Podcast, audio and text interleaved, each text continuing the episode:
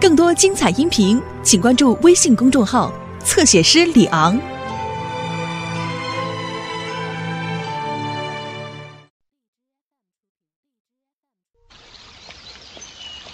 安茜，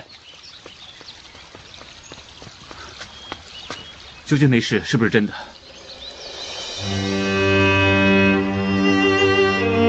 从我十三岁进宫开始，我心里已经很清楚，宫规不能违，命途主宰从不由我。是福不是祸，是祸躲不过。我可以做什么呢？可以把中岁宫里那个所谓的内奸交给如妃，只要你顺他意，说不定这门婚事可以取消呢。你不敢去做，我帮你做。你告诉我，究竟哪个答应在背后闹事？你告诉我。虽然我们身是奴才命，但我们总算是人呢，人有良知。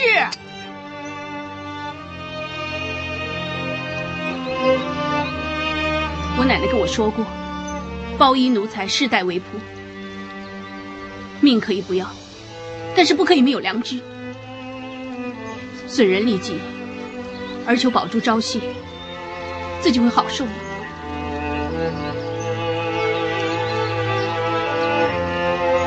是我太冲动了，但是当我一想到你会被那个老头子糟蹋了，我心里边就很难过。你们两个在这儿干什么？安奴才向妾向鄂鄂公公请安安。。咱们如意馆的功夫很清闲嘛，可以让你到处串门子，这么自在啊？啊，小路子得知我们配婚一事，他特地来向我道贺的。哦，听你这么说，我不是要跟你说一声谢谢？奴才不敢当，既然已经到了贺，还不回去干活？小路子先行告退。哼想不到你还是这么会为他人着想，替他人说好话。如果让一个不知情的人看到，还以为如妃娘娘已经把你配婚给小路子，而不是配婚给我恶罗莉呀、公公如果有弦外之音的话，恐怕安茜不明白。哼哼哼我说的话你不明白不要紧，不过“妇道”这两个字你应该明白吧？哼，昔日在宫里，我看你侍奉的日子也不短，所以凡事敬你三分，让你三分，就算忍也多忍你三分。不过你将会是我的妻房，以后谁是主，谁是仆，你应该很清楚啊。虽然你我心里都明白，这一门婚事是一些不知好歹的人惹出来。如今如妃娘娘把你赐给我，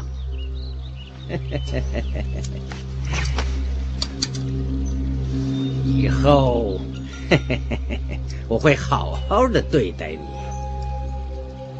我今天说的话就这么多。以后我们在宫里还有一段很长的日子，不用怕没时间啊。哈哈哈哈哈，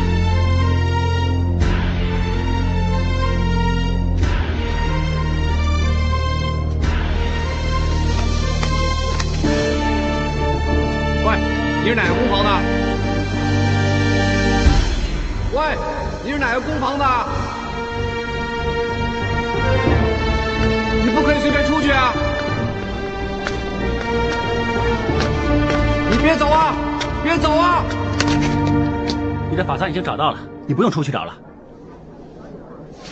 你的法子找到了，还不快回去干活？走吧。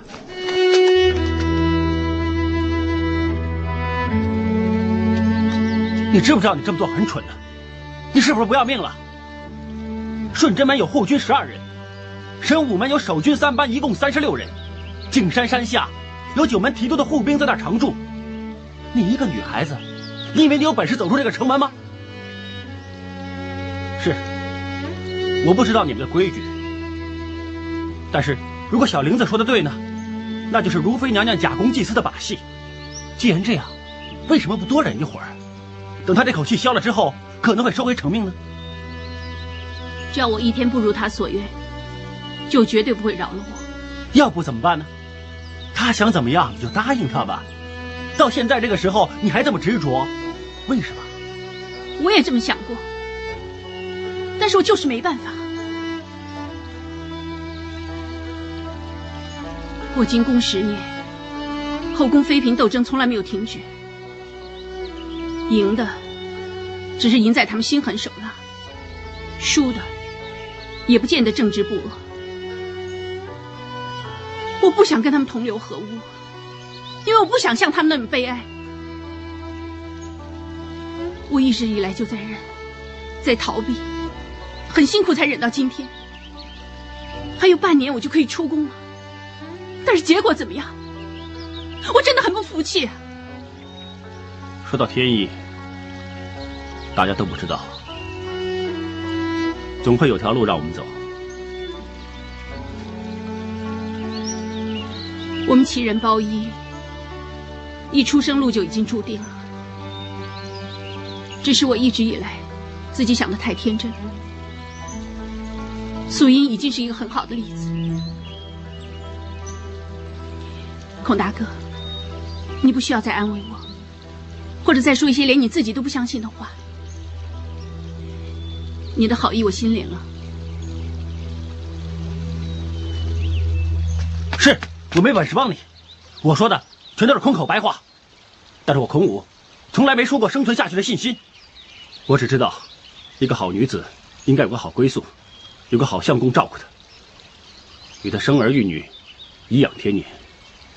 我是这么想，你也应该是这么想。生儿育女，我还可以吗？为什么不可以啊？你怎么知道没机会？知不知道外面可能有个人等着你呢？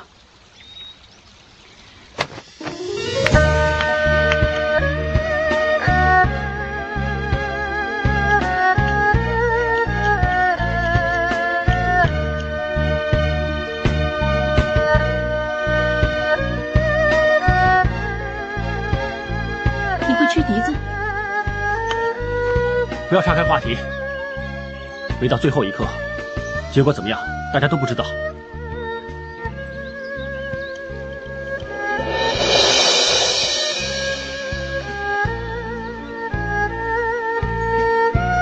原来一直以来跟我低声合奏的人，就是你。你说的没错，说到天意，真是你我都猜不到。不是素英吗？如今还有分别吗？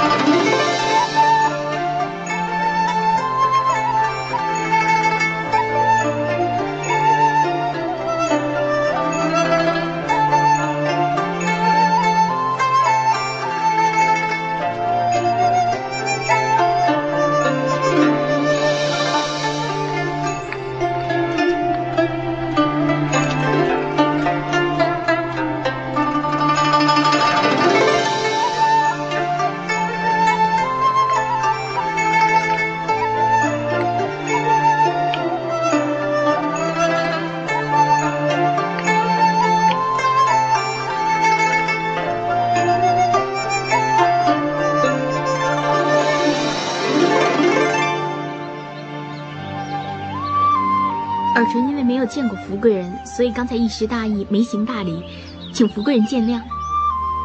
我一向都不拘礼节的，你没见过我一点也不奇怪。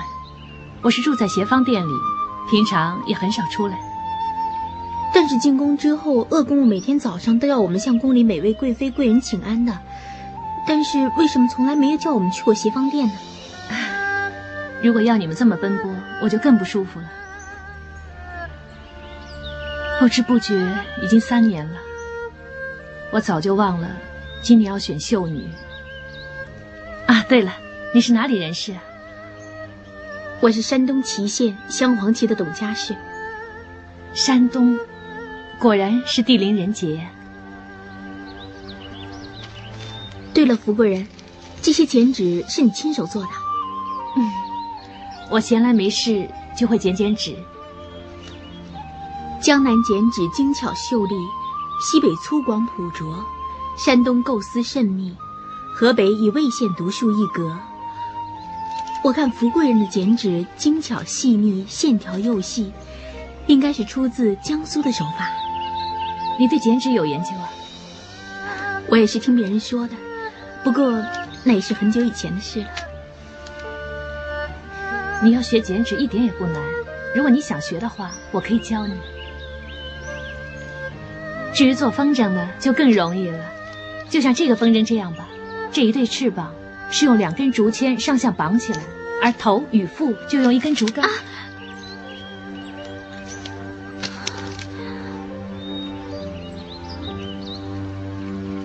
福贵人，我没事了。不好意思啊，可能我很久没这么跟人聊天了，所以一说就说不停，连弄伤你也不知道。我已经把线绑好了，我们一起放风筝吧。嗯。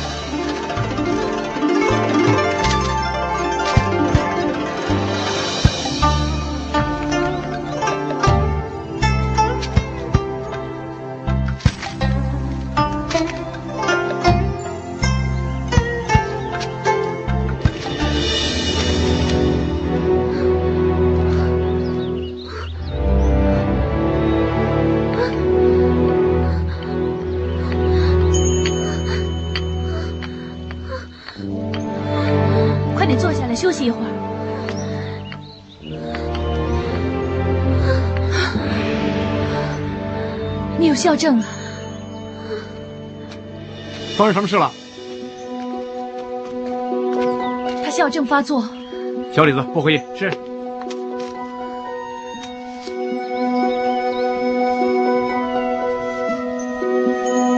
富贵，你没事吧？先到那边坐下来休息一会儿。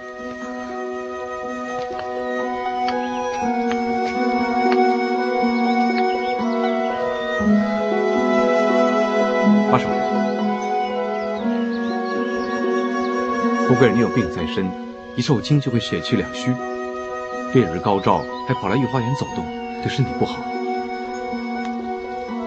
刚才我只不过想出去捡那个风筝，没想到要孙大人你白走一趟。妹妹该死，让姐姐受惊。我已经没事了，妹妹告退。不要不要，你刚刚才把气回过来，不如让孙大人送你回去，好好的诊断一下。尔淳小主的病，下官自会诊断。小李子，先送小主回去，等我送福贵人回宫，就会过去。是大人。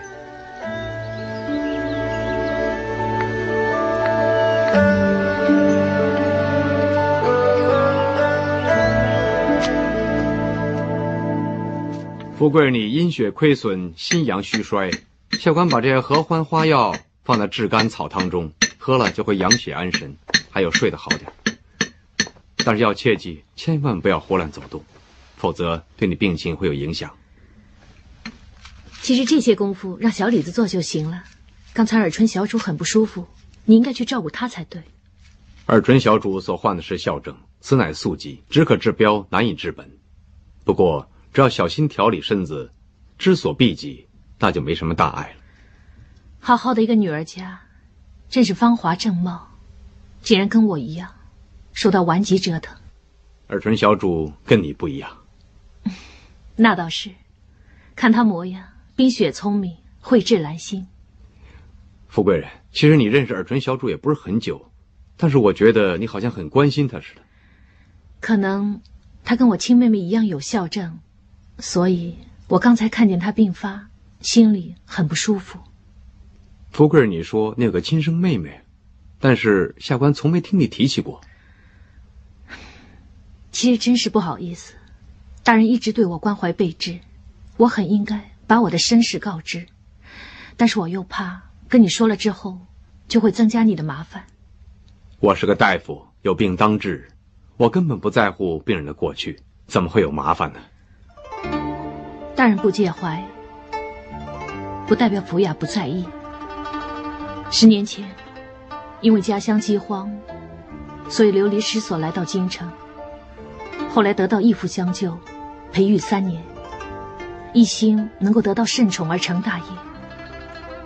很可惜，因为我有心疾病而功亏一篑，更让义父失望，也让我抱憾。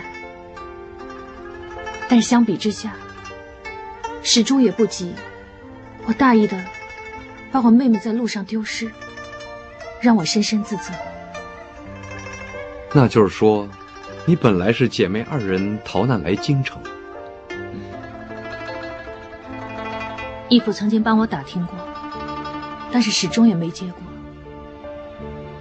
我妹妹比我小五岁，她很乖，很听话，还常常笑。有的时候我在想，会不会有个好心人经过，看见她孤苦无依，就把她收留，就好像我一样，幸运得到义父相救，不止得到两顿温饱。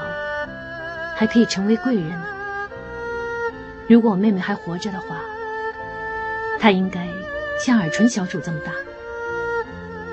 贵人，你不会怀疑尔淳小主就是？怎么会呢？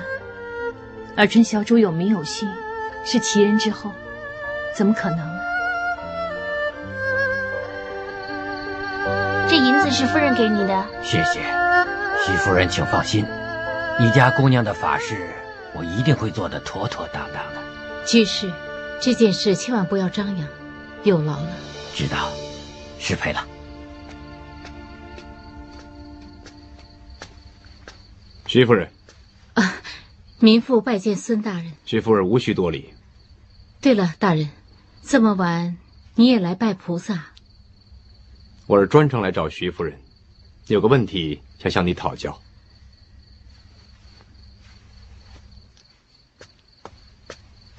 请问孙大人有什么问题呢？我这个问题是关系到宫里的一个人。宫里的人与事，大人问我家老爷会更清楚。徐公公的为人，我看夫人和我都很清楚。夫人是明白人，所以我才开门见山。其实我问这个问题，关系到你家姑娘。尔淳，是不是她的病有变化？她身体很好。民妇实在不明白，大人想问些什么？不知道夫人你认不认识宫中的一位福贵人？福贵人，她的闺名是纳兰福雅，正黄旗下，本朝九年中选，次年册封为贵人，也是徐公公第一批安排入宫的其中一位秀女。当年我嫁给老爷的时候，老爷已经收养了她，让其他人教导。这样，福贵人跟尔淳答应。是不是亲生姐妹？大人，你为什么要知道这件事？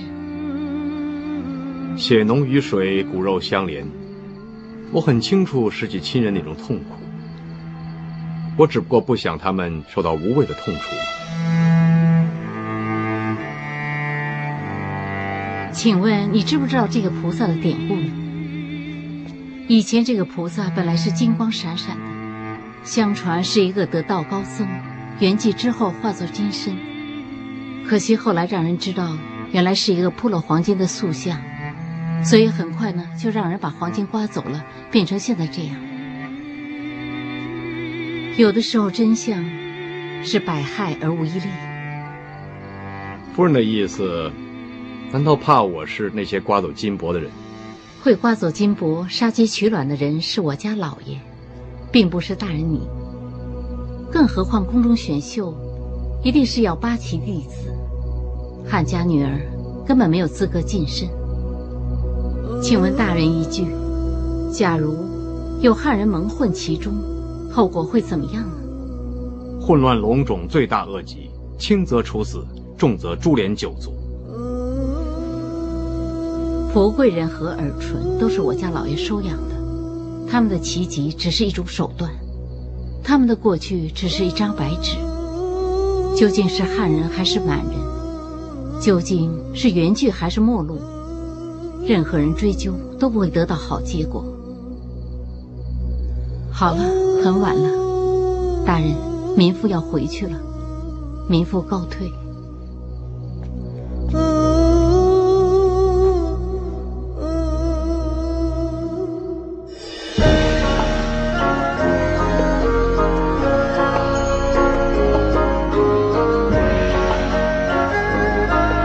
个香包的针纸很花俏，贵人不是打算送给我吧？这香包我是想大人替我送给尔淳。这香包主要是一些干花、薄荷叶，还有一些香草药。虽然不如大人你开的药方那么奇特有效，但是只要随身携带的话，偶尔拿来闻闻，也可以舒缓校正。贵人，你真是心思甚密。才不是呢。不过在小的时候，曾经做过让妹妹放在身边。看来，如果尔淳小主真是你亲生妹妹的话，她一定比现在幸福百倍。当然，你别取笑我了。我的的确确跟尔淳很投契。既然在宫里有这个妹妹不时相伴，以慰亲情之躯，已经是上天对我的怜爱。幸福的人是我才对。不知道福贵人有没有打算向尔淳小主坦白告知一切？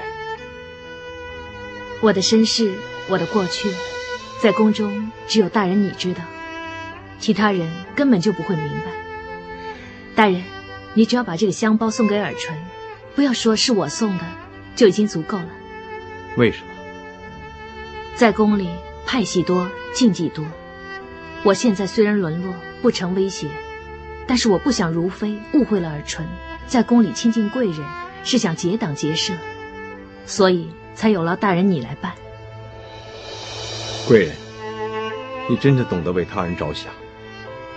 我的亲生妹妹不在了，别人的妹妹我也很应该照顾，是不是？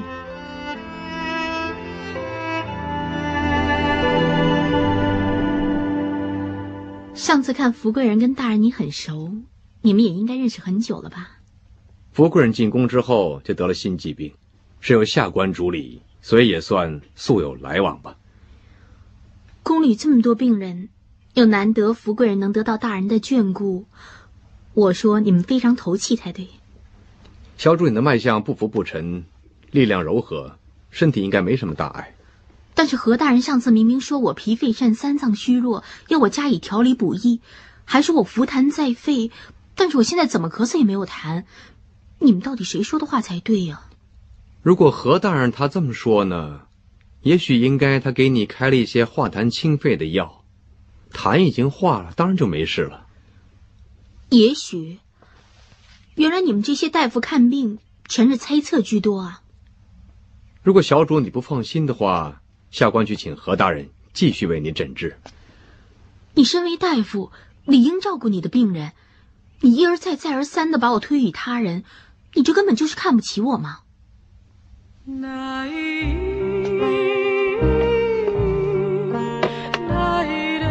这里有个药包，里面装的是干花薄荷叶跟一些药材。小主，你放在身边，遇到气促、气喘的时候拿来闻一闻，会对你的消症有帮助。也许小主还在误会，下官当日受制于徐公公。而被迫给你治病。其实每个病者，下官都一视同仁，并无喜恶之分。能治好的当然是件美事。如果各主子身体是平平安安、无病无痛的话，当大夫的就会更加欣慰。我会开一些如常的药，让小主你调理。下官告退。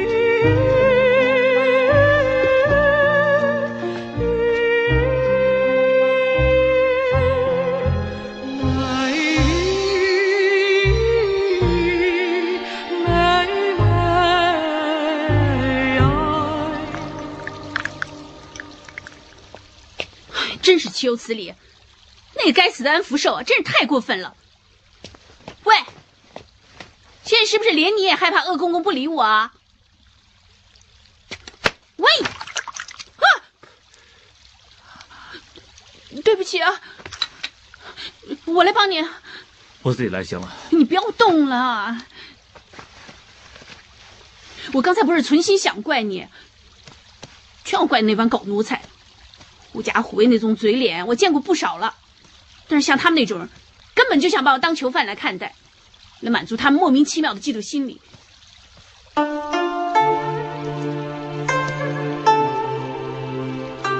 怎么你的脸这样？是不是恶萝莉？真是太过分了！算了，安茜，不要再因为我惹火恶公公。反正我明天已经调去输火处，去运火炭，我可能能消了这口气。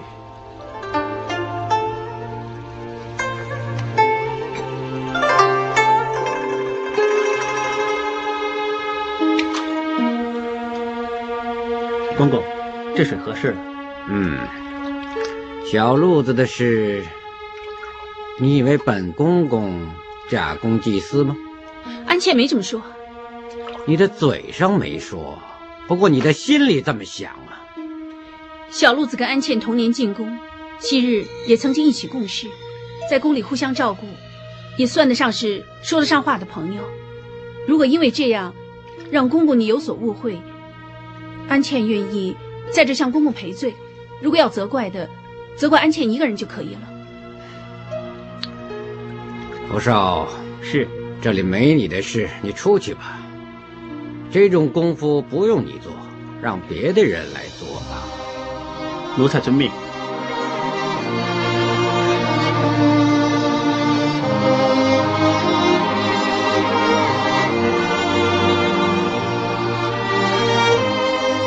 如果有的人光是想着凭他的嘴能说几句好话，就得到别人卖个人情，嘿嘿嘿。这么想就未免太天真了。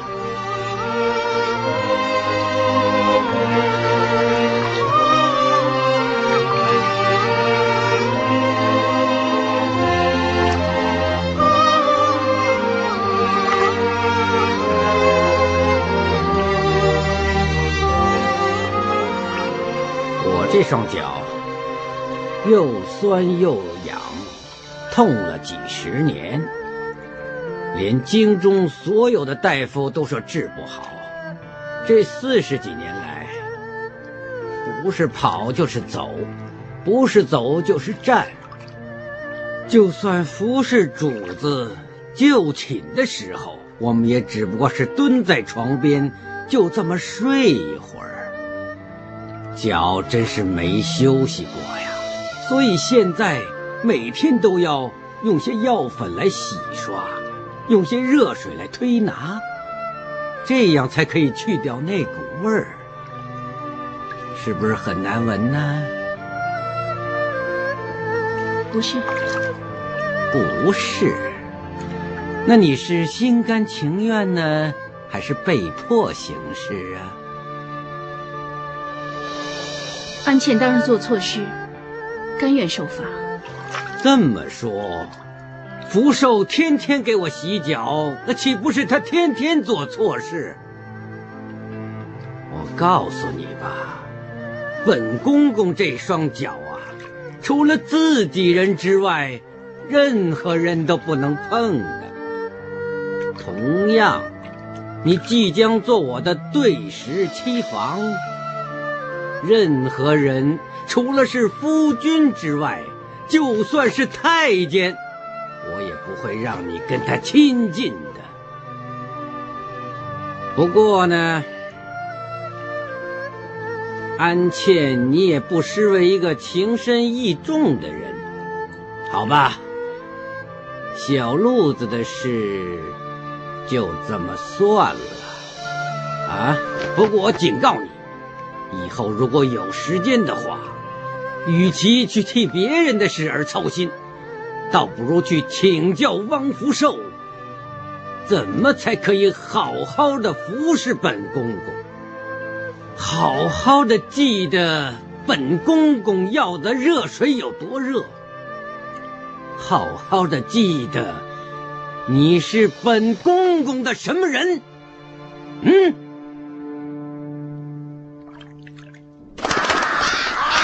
你昨天秀芳跑到哪儿去了？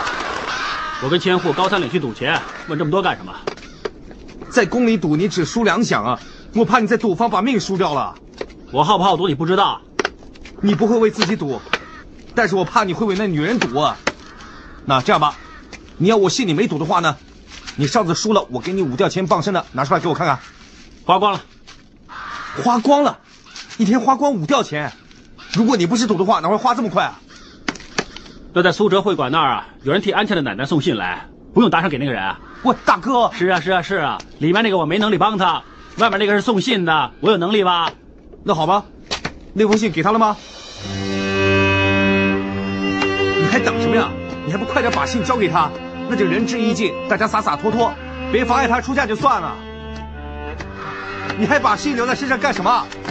喂，你们听我说话啊！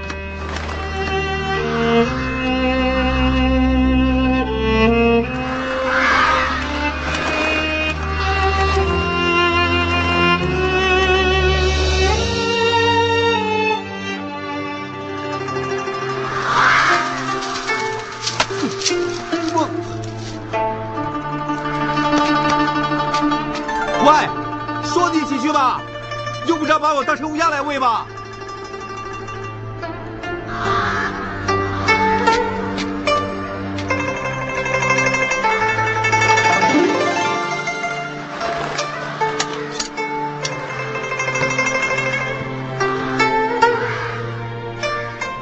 大哥。不是巧，我大哥有话想跟你说。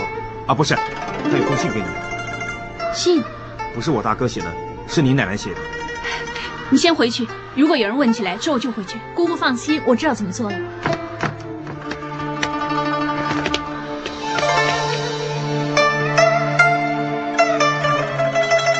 喂，那信既然是他的，就快给他。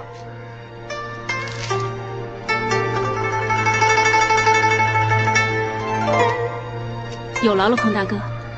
客气了。送信那个人说你奶奶没什么事，我看应该是报平安吧。哎，是报平安的信呢，应该早点交给他嘛。让安茜姑娘多等一天，影响出嫁心情嘛。你不说话，没人把你当哑巴。你们在这儿干什么？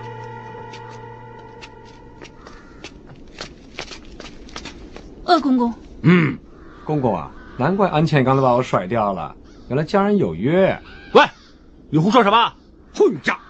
你身为护军，竟敢在后宫跟宫女勾勾搭搭，什么叫规矩？你知不知道？公公，孔大哥只不过替安茜送来亲人的书信，并无其他的意思。亲人信还是情信呢？亲情也是情啊，那算不算情信呢？二爽。他们在景阳宫为祀神鸦，乃是老祖宗的规矩，并无犯禁。如果公公要指控他人，必须要有根有据才行。嗯，安茜，你还句句话帮着外人。宫里规矩，宫女是许骂不许打，打人不打脸。欧罗丽，到底是谁不知道规矩？哎，公公，你这个贱人，还不给我滚过来！公公，人已经打了，我劝你见好就收吧。高参令也说过，你们进士房和我们城门护军各自有山头，向来就河水不犯井水的。如果今天这事闹大了，大家都没好处。你现在这是来教训我了，公公啊！吉嫔娘娘跟荣嫔娘娘。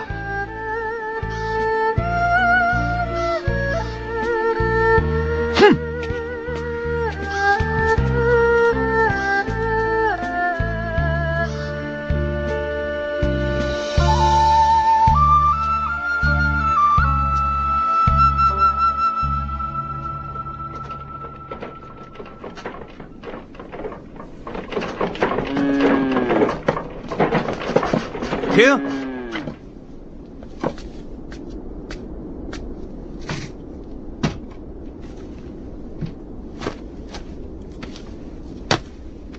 走走。不能走。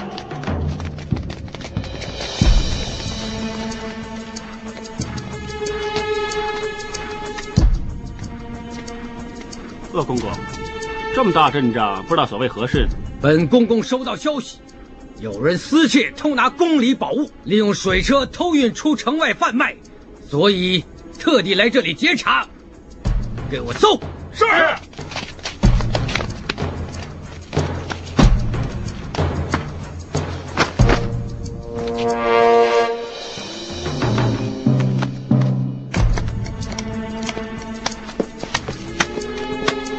鄂公公，搜城查检是我们护军的职责，并不用劳烦您。更何况这水车我们已经检查过了，它没什么不妥。原来你查过这车了，我是怕有人同流合污、纵容包庇，才搜不出东西来。鄂公公，抓子要拿脏啊！你不要冤枉我们啊！是不是冤枉，很快就知道。鄂公公，水缸里并无发现。嗯。这是笑话。刚才公公您不是说，有人私藏包庇，偷运货物出宫吗？既然现在大事张扬，什么都搜不着啊，不知道鄂公公如何交代？你，你竟敢戏弄我！公公，公公，放开我！哼，这方丝帕乃是宫里物件。你果然私窃偷拿宫里之物啊！鄂公公，你说我们偷窃宫中的宝物到城外卖吗？这条丝帕也不算是宝物吧？私窃偷拿，无论大小，宫里一切用品、器皿也都是稀世珍品，就算是一方丝帕，也是属于名贵。来人，给我锁起他们两个！喂喂，住手！还干什么？放开！皇宫禁院，谁敢在此捣乱啊？鄂公公什么时候掌管九门之职，带这么多人来审我们，是不是怕我守城不利啊？本公公收到消息，说有人在这里偷运宫里宝物，所以公公，水车还有牛，我们全都搜过了，但什么都搜不着。就算水车里没有，但是这方丝帕也是宫里之物，而且是在孔武身上掉下来的，他怎么解释？鄂公公，这条丝帕是安庆姑娘送给我大哥的，怎么是说我？公公劳师动众，原来就是为了这个。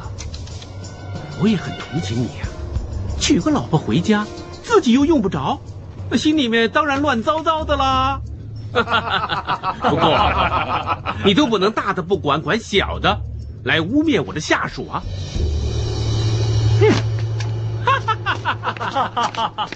幸亏安茜及早通风报讯了，要不然我们也挺麻烦的。你还说？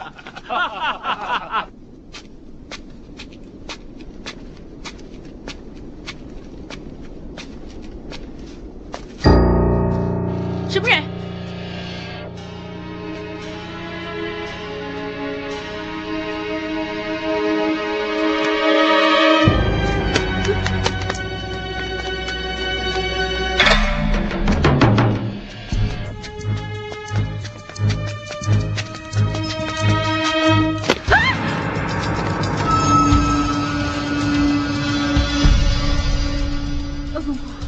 怎么走得这么快呀？我还以为你今天会一直留在永寿宫，不敢出来呢。刚才一直有个黑影跟着我。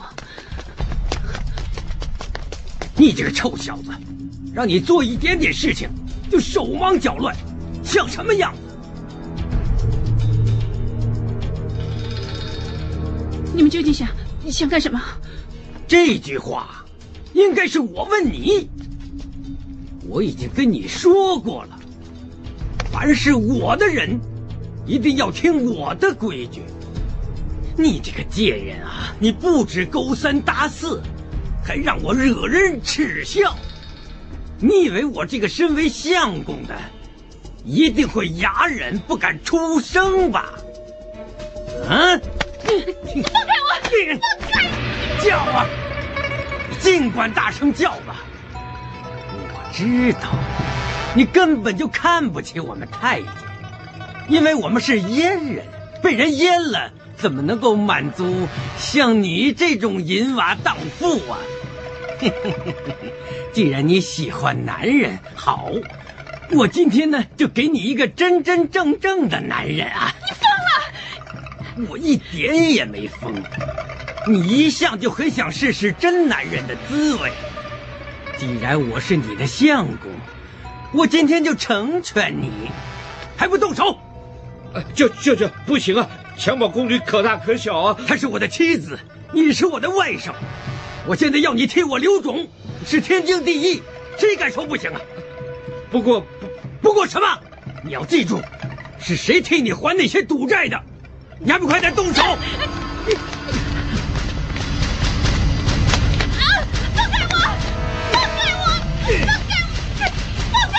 舅，你放放开我！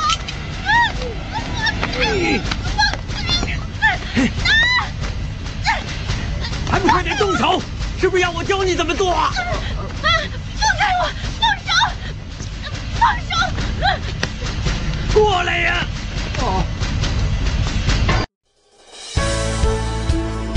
更多精彩音频，请关注微信公众号“侧写师李昂”。